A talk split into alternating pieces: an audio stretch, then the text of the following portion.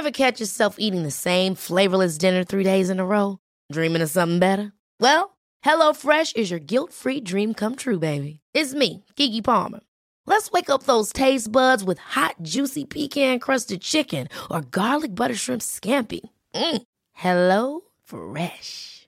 Stop dreaming of all the delicious possibilities and dig in at HelloFresh.com. Let's get this dinner party started.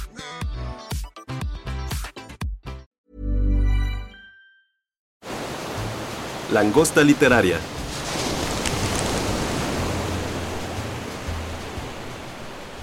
Hola a todos, bienvenidos a un nuevo podcast de La Langosta Literaria, un espacio para la literatura.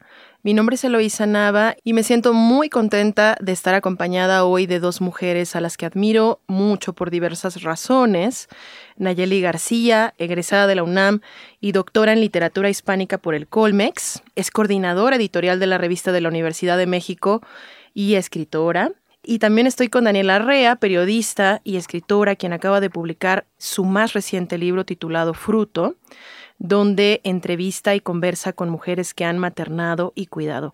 Chicas, bienvenidas y muchas, muchas, muchas gracias por estar aquí. ¿Cómo están? Muchas gracias, Elo. Contentas, ¿verdad, Naye? Súper contentas. Muchas gracias por invitarnos. La verdad es que también tardamos bastante en, poder cerrar este encuentro, así que estoy doblemente feliz ya no nos vamos. de haberlo logrado. no nos vamos de aquí. Exactamente. Para todos los que nos están escuchando, el día de hoy vamos a hablar del libro El Invencible Verano de Liliana, de la también admirada Cristina Rivera Garza. Es un libro de no ficción y es un libro que está o fue escrito desde la vulnerabilidad, desde la valentía, ¿no? Que pues de alguna manera exige también pues articular, rearticular, perdón, la violenta muerte de un ser amado. Y si me permiten, chicas, me gustaría arrancar con la lectura de este texto que escribió Cristina para la contraportada del libro, especialmente para que ustedes, quienes nos escuchan, puedan saber cuál es el, el contexto, ¿no? De dónde nace el libro. Y dice Cristina, el 16 de julio de 1990, Liliana Rivera Garza, mi hermana, fue víctima de un feminicidio. Era una muchacha de 20 años, estudiante de arquitectura. Tenía años tratando de terminar su relación con un novio de la preparatoria que insistía en no dejarla ir. Unas cuantas semanas antes de la tragedia, Liliana por fin tomó una decisión definitiva. En lo más profundo del invierno había descubierto que en ella, como bien lo había dicho Albert Camus, había un invencible verano. Lo dejaría atrás, empezaría una nueva vida, haría una maestría y después un doctorado, viajaría a Londres. La decisión de él fue que ella no tendría una vida sin él. Hace apenas un año decidí abrir las cajas donde depositamos las pertenencias de mi hermana. Su voz atravesó el tiempo y como la de tantas mujeres desaparecidas y ultrajadas en México, demandó justicia. El invencible verano de Liliana es una excavación en la vida de una mujer brillante y audaz que careció, como nosotros mismos, como todos los demás, del lenguaje necesario para identificar, denunciar y luchar contra la violencia sexista y el terrorismo de pareja que caracteriza a tantas relaciones patriarcales. Este libro es para celebrar su paso por la tierra y para decirle que claro que sí, lo vamos a tirar, al patriarcado lo vamos a tirar. Y bueno, tal vez la, mm, pregunta obligada, ¿no? Luego de este cierre, sea eh, hablar sobre la conversación que detona este libro entre las lectoras mexicanas, latinoamericanas, entre las feministas también, pero antes me gustaría saber cuál fue su lectura personal, ¿no? Es decir, qué movió en ustedes, de qué manera las cimbró este libro, porque yo lo digo con toda seguridad, ¿no? Lo que hay en estas páginas es algo tan, tan sustancial que pues es imposible leer y no sentirte tocada, ¿no? Entonces, no sé si quieras arrancar, Naye, con contarnos un poco cómo, cómo eh, te atravesó este libro. Te voy a copiar, Naya.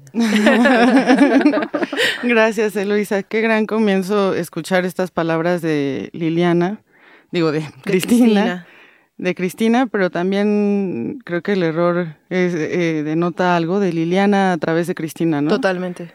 me parece muy fuerte este gesto que Cristina logra tanto en lo que acabas de leer como en el libro, de dirigirse a uno de ustedes que al mismo tiempo somos nosotras y en ese nosotras está Liliana incluida. Totalmente.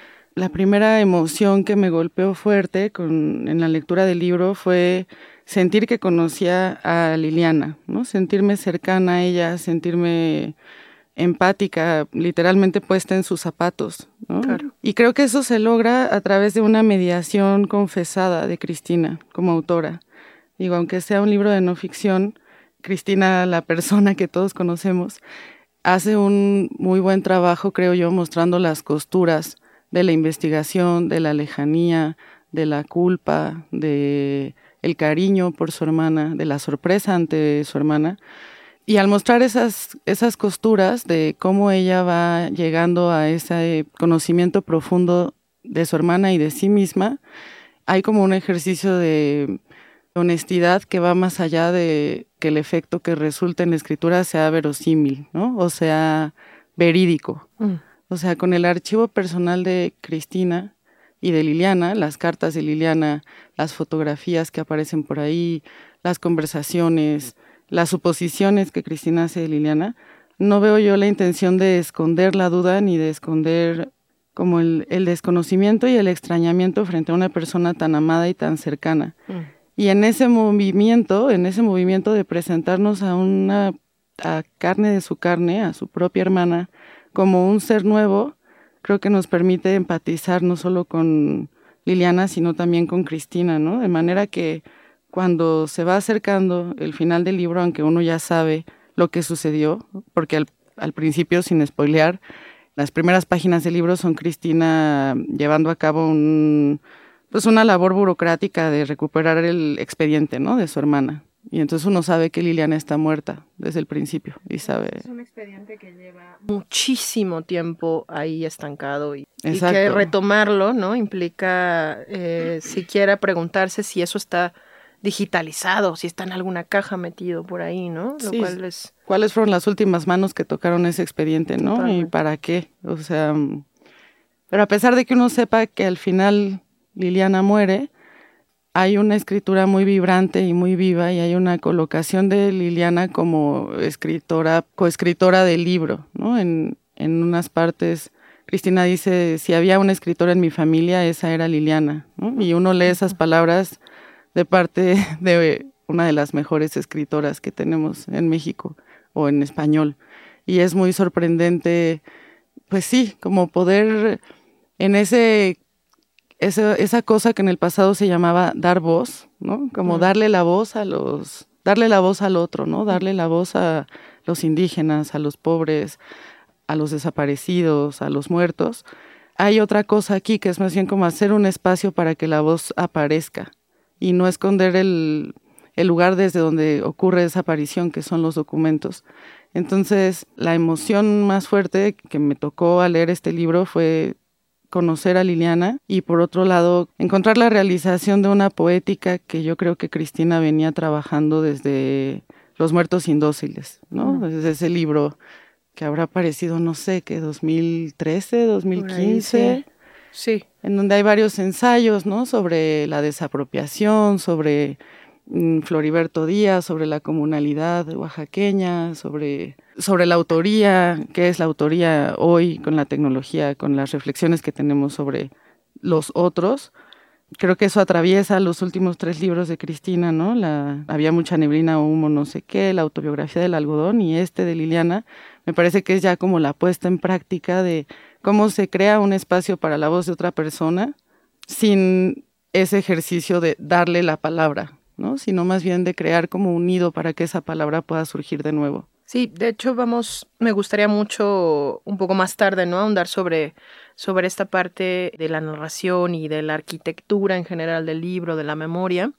Pero antes quería escuchar igual, Dani, digamos a nivel más personal, ¿no? Esta lectura, cómo te, cómo te atravesó. Ay, cuando acabé de leer El Invencible Verano de Liliana, el primer impulso que tuve fue así como cerrar el libro y escribirle a Cristina y decirle, amo la vida, ¿no? Así, amo la vida de ellas, de todas ellas, de nosotras. Y me acuerdo así de la sensación de sonreír y de sentir una vitalidad y, como una energía Y después me puse a pensar cómo es posible que un libro que hable sobre un feminicidio pueda generarme eso, ¿no? Una primera respuesta para mí, muy absolutamente personal, pues tiene que ver que al momento de leer la historia de Liliana y de leer su, su desmadre y su relajo y sus ganas de vivir y su cotorreo y sus desvelos con sus amigas y sus amigos y sus escapadas de viaje y sus diarios y sus preguntas y sus rebeldías, pues obviamente pensaba en mis hijas, ¿no? Y pensaba en, quiero que mis hijas vivan esto, o sea, deseo que vivan esto, deseo que, que, que sientan el gozo de su cuerpo, de su energía, de la amistad, de salir de casa, de buscar una casa propia por primera vez. Y después, o sea, esa era como una primera respuesta porque que me daba yo misma de por qué este libro me generó ese, esa alegría, por decirlo de alguna forma, y esa celebración de la vida. Y por otro lado, creo que también me lo generó porque yo soy reportera y como reportera me ha tocado trabajar historias, escribir sobre, sobre vidas de mujeres que han sufrido una violencia brutal. Y a veces, cuando uno trabaja desde el periodismo, por la necesidad de la denuncia y por la creencia de que probablemente lo que escribamos desde el periodismo nosotras va a ser la única posibilidad cercana a la justicia, eso condiciona mucho lo que miras y lo que escribes, ¿no? Entonces, como que la otra parte de la respuesta que me daba a mí misma era que desde el periodismo estoy acostumbrada a, poner atención en, en el dolor de estas historias, ¿no? porque es necesario hacer evidente el dolor, porque es importante hacerlo evidente, porque hay que decir esto nos están haciendo, así lo estamos viviendo, así es como nos atraviesa la vida, así es como nos corta la vida. Y a veces en esa necesidad de denuncia pasamos por alto la vida de las mujeres, ¿no? Y pasamos por alto su sueño, su energía, su gozo, su vitalidad, su paso por la vida, lo que nos regalaron, lo que nos enseñaron, la herencia que dejan en las personas que las conocieron y las amaron, ¿no? Más allá del dolor. Y en ese sentido, yo celebro mucho que el libro nos haya permitido también ver que hay otras formas de vincularnos con, la violencia, ¿no? Y que esas formas de vincularnos con la violencia desde la escritura, en este caso del periodismo, no tiene que ser solo desde el dolor, sino que también puede ser desde la vida misma, ¿no? También entiendo que, que a veces es muy difícil hablar desde un lugar que no sea del dolor eh, hace unos meses fuimos a entrevistar a la familia de una chica de Jalix que fue asesinada en Temuaya, en el Estado de México, y fue una conversación muy complicada porque acababa de pasar y porque solo había dolor, solo había dolor, o sea, no había posibilidad de mirar la vida de Jalix, no había posibilidad de mirar un poquito más allá de la lucha. Como efectivamente, ¿no? Eh, la, tuvo ahora Cristina después de tanto tiempo. A eso iba, exactamente a eso iba. ese dolor. Entonces, pensando en que este libro nos muestra la vida y el gozo, y pensando que hay muchos otros relatos que, que nos muestran el dolor, pensaba como, ¿qué hizo posible eso, no? Y creo que una respuesta es eso, o sea, y no es que la familia lo haya buscado, es que también creo que fue una necesidad de un silencio de 30 años para poder nombrar, articular, denunciar, pero también conversar con Liliana y también celebrar su vida. Totalmente. Sí, que además creo que es una de las cosas que pone sobre la mesa este libro, ¿no? Que es la manera en la que nombramos la violencia. Y ahora que lo dices, esta manera también de vincularnos con la violencia que pueda ser a través de la celebración de la vida misma, me trae a, colación pues mi, experiencia muy muy muy particular con este libro porque tuve la fortuna de, de, editarlo junto con Andrés Ramírez y recuerdo que cuando me llegó el manuscrito estaba yo en la sala de un hospital porque era el primer año de confinamiento de la pandemia más pues más grueso, ¿no? Y mi padre estaba internado en el hospital y, recuerdo que estar en esa sala, no en este espacio como ascético y completamente silencioso, leyendo esto, la sensación que yo tenía era de, de ir corriendo con mi hermana, ¿no? Y de contarle, porque además me, me acuerdo mucho que le, le, imprimí también el libro y lo estábamos leyendo en conjunto. Y fue ahí donde me pasó tal vez algo similar a lo que a ti te ocurrió, ¿no? Cuando dices, bueno, yo quiero que mis hijas vivan esto que vivió Liliana, ¿no? Quiero que celebren la vida, quiero que se enamoren, quiero que tengan a sus amigos, etcétera. Y a mí me pasó lo mismo con, con mi hermana, ¿no? Yo quería que a partir de este libro, y, fue así, fue algo muy, muy, muy, muy padre, ¿no? Que pudiéramos hablar sobre esas historias que, pues, que cruzan el abuso, ¿no? O sea, que, que justo nos marcaron y que de alguna manera, pues, a veces se callan y se llevan ahí enterradas por mucho tiempo. Y creo que esa es una de las cosas que a mí en lo particular me, me cruzó y me cimbró con respecto a este libro y me sentí realmente muy afortunada, ¿no? De poder conversar con mi hermana de este libro.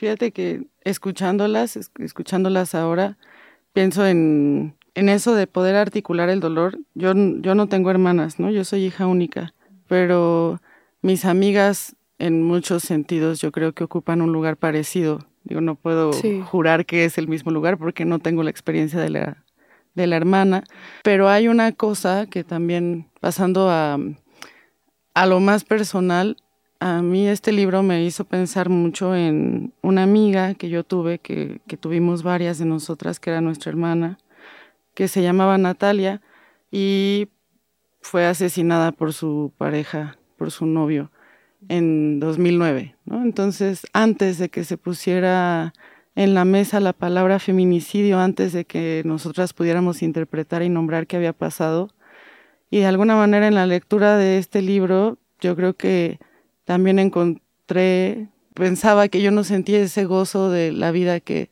que dice Dani, pero sí encontré el gozo del consuelo, como del sí pasó, esto sí pasó, ¿no? Esto sí fue, esto sí se llama feminicidio, esto sí fue injusto, pues esto sí fue un corte abrupto, ¿no? En el caso de Liliana y en el caso de, de mi amiga, de Natalia, ella tenía 18 años cuando la mataron, yo tenía 19 Em, éramos un poco más chiquitas que Liliana, ¿no? Sí. Pero también como el gozo de encontrar la palabra precisa, ¿no? Que es la palabra precisa no solo para nombrar la muerte, sino la palabra precisa para celebrar esa vida que fue y que sigue siendo entre nosotras, ¿no? Aunque ya no estén. Sí, o sea que, insisto, creo que es justo el lenguaje una de esas, eh, de esas cosas que pone Cristina sobre la mesa hemos oído a muchas lectoras y lectores, ¿no? Debatir y conversar con respecto a la manera en la que pues utilizamos este lenguaje para celebrar la vida, para denominar la violencia. Y en ese sentido, digamos, pasando de lo personal a lo un poco más general o global, ¿cuál es su opinión con respecto a qué nos convoca este libro, no? Eh, digamos ya en términos más comunitarios, en lo que han oído también de las, de las amigas y lectoras que, que se han acercado a este libro. Ay, pues me, me, sonrío. Esto no se puede ver porque es un podcast, pero nos miramos con miradas cómplices sonriendo. Porque con Dani, Dani y yo hemos ido a varias marchas juntas, marchas por desaparecidos, marchas del Día de las Madres, marchas eh, del 8 de marzo o del 24 de febrero la primera marcha ¿no? feminista grande que hubo. Y en una de esas marchas eh, nos quedamos hasta el final, hasta el mero final, ya en el Zócalo, cuando ya había, se iban dispersando los grupos y nosotras, no me acuerdo si andábamos buscando a alguien o andábamos nada más queriendo ver, pero íbamos de un grupo a otro, ¿no? Por allá estaban las zapatistas pintando algo con gises en el piso, mm. por acá estaban unas que habían quemado papeles y bailaban alrededor del fuego, por acá había otras en el asta bandera haciendo una especie de ronda infantil tomadas de las manos, gritando, somos malas, podemos ser peores. Y de pronto Daniela y yo estábamos ahí como según nosotras observando todo y de pronto una chica tomó la mano de alguna de nosotras que estábamos tomadas de la mano y terminamos dándole vueltas al asta bandera, ¿no? Gritando, somos malas, podemos ser peores. Y me encanta, me encanta.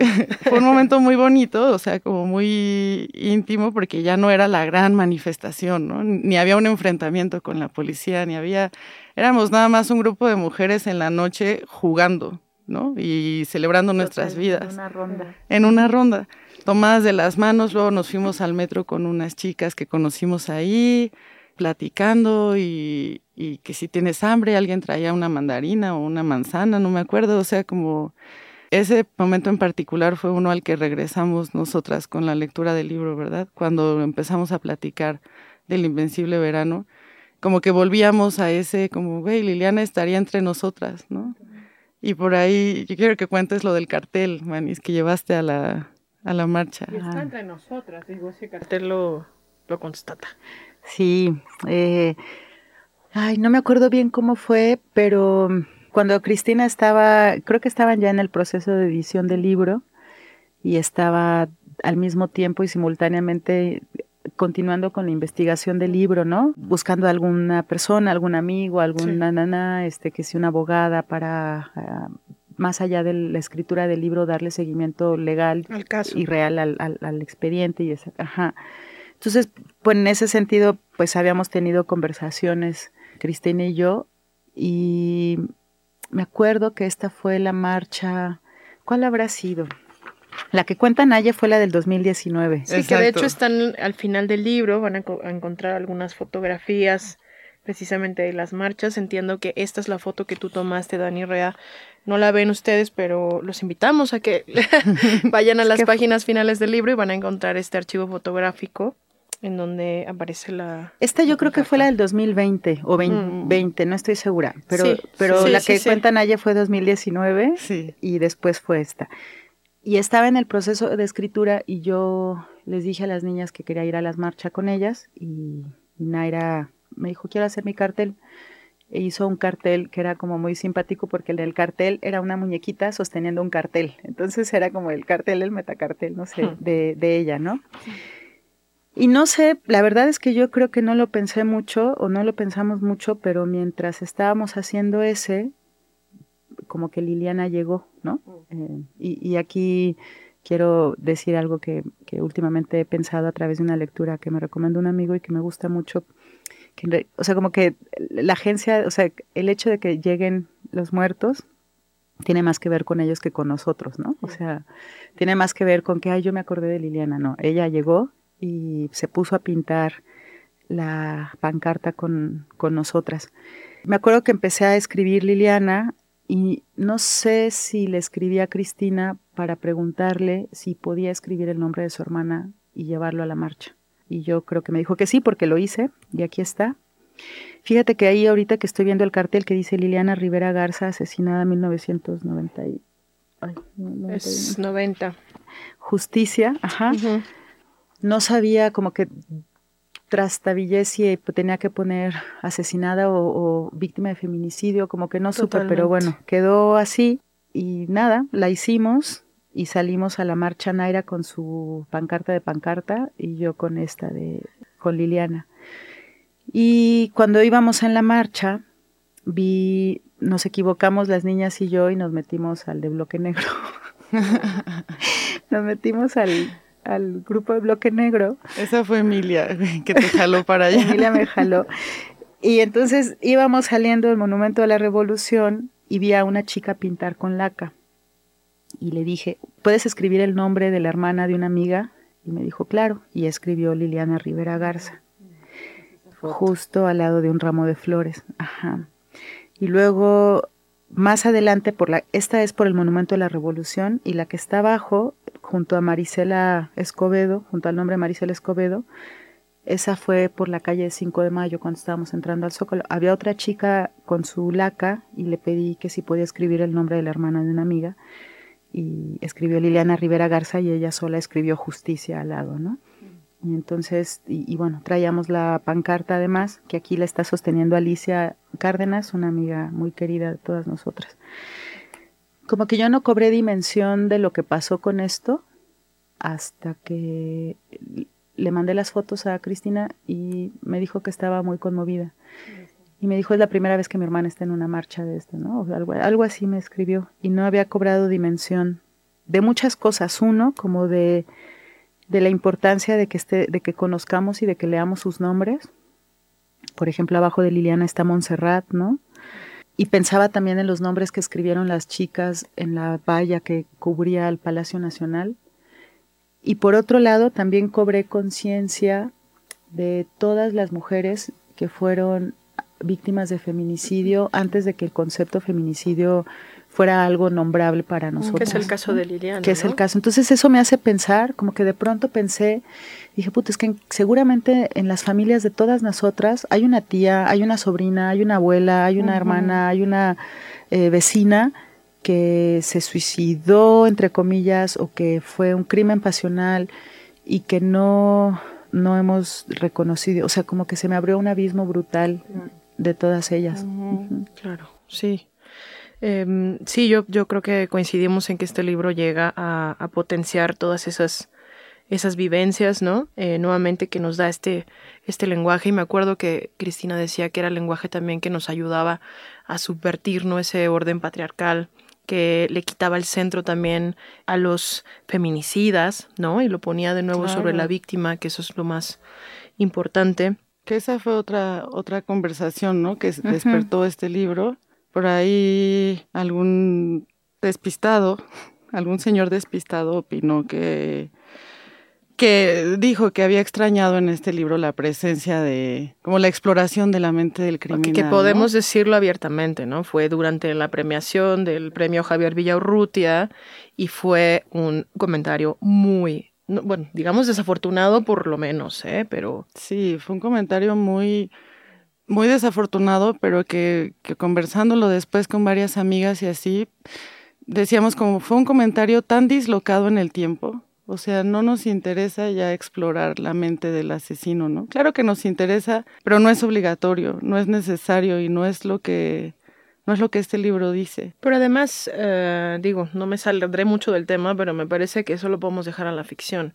Bueno, esto es claramente un libro de no ficción, no Claro, pero entonces a mí esa pregunta me, hizo pensar qué hace falta dentro del terreno de la representación, o sea, de la escritura, quiénes han estado subrepresentadas, ¿no? Y, lo que decía Dani, ¿no? Incluso nuestras historias familiares o las historias de amigas, mm, nos hemos tragado una versión en donde quizás, quizás no solo esa tía que se suicidó entre comillas o, o esa tía que murió en un accidente de carretera que nos explicó bien o no está solo eso, sino también el reverso de ese tío que es muy borracho, que era muy celoso, claro o a tu papá que no le gustaba que uno hablara en las noches, o sea, todos esos eufemismos y todas esas formas de entender nuestras historias, de pronto tienen este reverso, ¿no? De, que había un invencible verano que se les oponía. Y me parece muy importante este libro también que frente al terror que despierta en todas nosotras la palabra feminicidio o la palabra muerta, asesinada, violada, etcétera.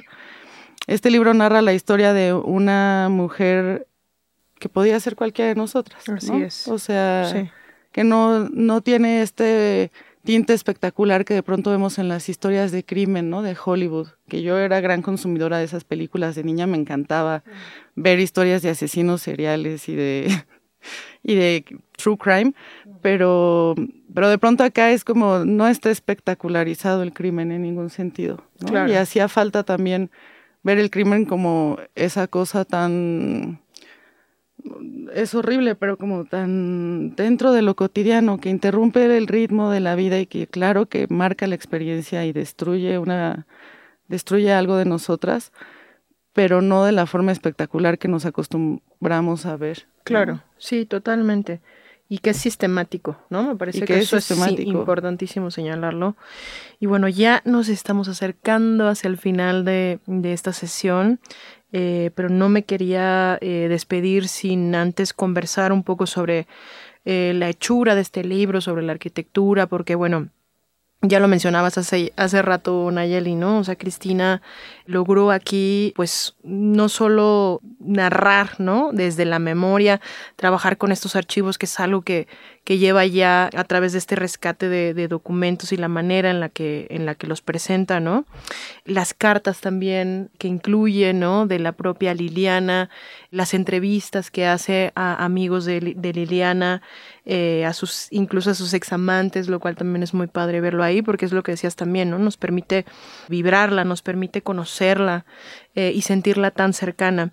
En ese sentido, eh, ¿qué, qué, qué, les dejó este libro, no?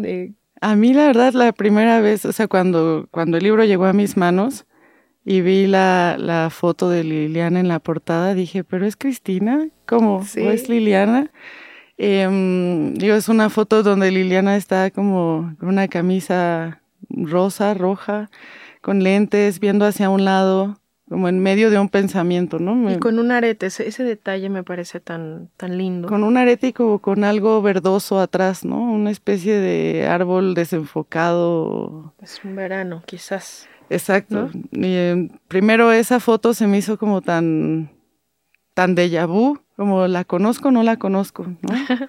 y bueno, ya al, al ver el libro, al, leerlo como tal, eh, te, les decía yo hace rato, ¿no? Lo de las costuras, que creo que a mí me encanta que se le noten las costuras a los libros. Me gusta mucho que haya ese, esa materialidad que además acá resolvieron súper bien, Andrés y tú, con el uso de otra tipografía para las cartas, con la reproducción de algunas, hay el plano de una casa, periódicos, y la misma, la misma escritura, ¿no? De, de, Liliana. de Liliana. Sí, la idea es que fuera muy parecida a la, a la forma de escribir de Liliana, con estas entradas, ¿no? de, de, de, su diario, las notas que dejó, que es lo que menciona Cristina, que, que pues tardó tantos años, ¿no? En, en recuperar de, de, estas cajas. Ah, perdón. Pensé que estabas acabando, Naye.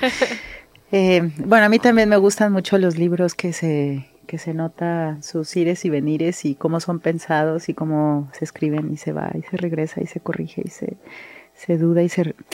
Y creo que este libro lo tiene mucho, eh, no solo en, como en el como en las tipografías y en los formatos y en las cosas que incluye que, que ya mencionó Naye, sino también en la misma en las mismas reflexiones que Cristina va haciendo, ¿no? A través del y um, a mí me gusta, o sea, me parece que la como que el reconocimiento de Liliana como escritora es algo que es bien bonito aquí. Y la interpelación de Cristina hacia Liliana como escritora me parece que también es eh, es como otra forma de relacionarse. Y fíjate que hay una parte eh, en donde hacia el final Cristina habla de, pues de lo, de, como de la relación que de alguna forma se fue distanciando entre ellas. Y me parece que responde a una cosa súper natural que es cuando justo en tu adolescencia y tu juventud te estás encontrando a ti misma, ¿no? Y entonces Cristina estaba en su propio proceso de búsqueda de sí misma y de construcción de sí misma y estudiando fuera. Y, y Liliana estaba en ese proceso también aquí. Y me parece que ese esa lejanía es normal, pues, ¿no? Yo la viví también con mis hermanas. Y volvimos cuando tuvimos hijos, ¿no? Pero cuando nos pedimos favores de cuidar a los chamacos, pero en realidad creo que vivimos ese proceso, ¿no? Como de irte distanciando un poco de la familia a la que después vuelves. Y me parece que lo que construye Cristina en esta relación de, de conversación con las cartas de Liliana es justo eso, o sea, siento que de alguna forma completa esa relación que, que, que en la vida real o material o física, no sé, no se pudo continuar por el feminicidio. Y entonces me gusta, me gusta eso, me gusta pensar que aquello que quedó como inconcluso por, por el crimen, aquí se completa y hay una interpelación emocional y de escritura y de vamos a nadar juntas, hermana, y de cómo le harías tú aquí, hermana, y de vamos a escribir juntas, que me parece que es, eh, o sea, más allá de la excelencia narrativa y de estructura, me parece que eso es un regalo muy hermoso para ellas, para ellas dos y para nosotras también. Sí, y sabes, hay algo muy, muy chido que es que en los otros libros de Cristina, casi siempre o siempre está la dedicatoria a LRG, ¿no? En la, en la primera página de los libros. Y yo sí me preguntaba quién era esa persona LRG. A veces pensaba que era IRG y nunca cuadré Rivera Garza, ¿no? Y con este libro hay una revelación como de Liliana siempre ha estado, ahí, siempre. ha estado acompañando la, la, escritura, ¿no? Exacto. Sí, yo, yo creo que em, es un gran homenaje, ¿no? Sí, me parece que podemos decirlo de esa manera, a quien fuera hermana, a quien fuera hija, amiga, eh, compañera, ¿no? De, de, clases, es una mujer además joven, brillante, con muchísimos ansias de libertad, ¿no? Es algo que también se siente... Con muy buen sentido del humor. Con sentido ¿no? del humor, sí, sí, sí, como decías también con esta capacidad eh, y pensamiento de, de escritora. Y bueno, solo cerrar y recordar que eh, decir que a Liliana la asesinaron el 16 de julio hace 30 años, poco más de 30 años.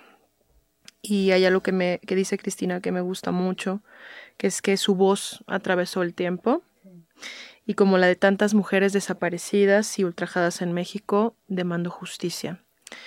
Eh, con esto llegamos al final del podcast, un, podcast más de la langosta literaria. Eh, les doy muchísimas, muchísimas, muchísimas gracias por estar acá, en verdad, Daniela, Nayeli.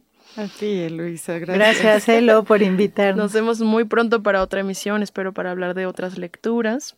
Eh, y nada, pues en la producción estuvo Álvaro Ortiz y Carmen Cuevas y hasta la próxima. Búscanos en nuestras redes sociales, Twitter, arroba langosta-lit, Instagram y Facebook, Langosta Literaria, y en YouTube, Me Gusta Leer México. Ever catch yourself eating the same flavorless dinner three days in a row? Dreaming of something better? Well, HelloFresh is your guilt-free dream come true, baby. It's me, Kiki Palmer.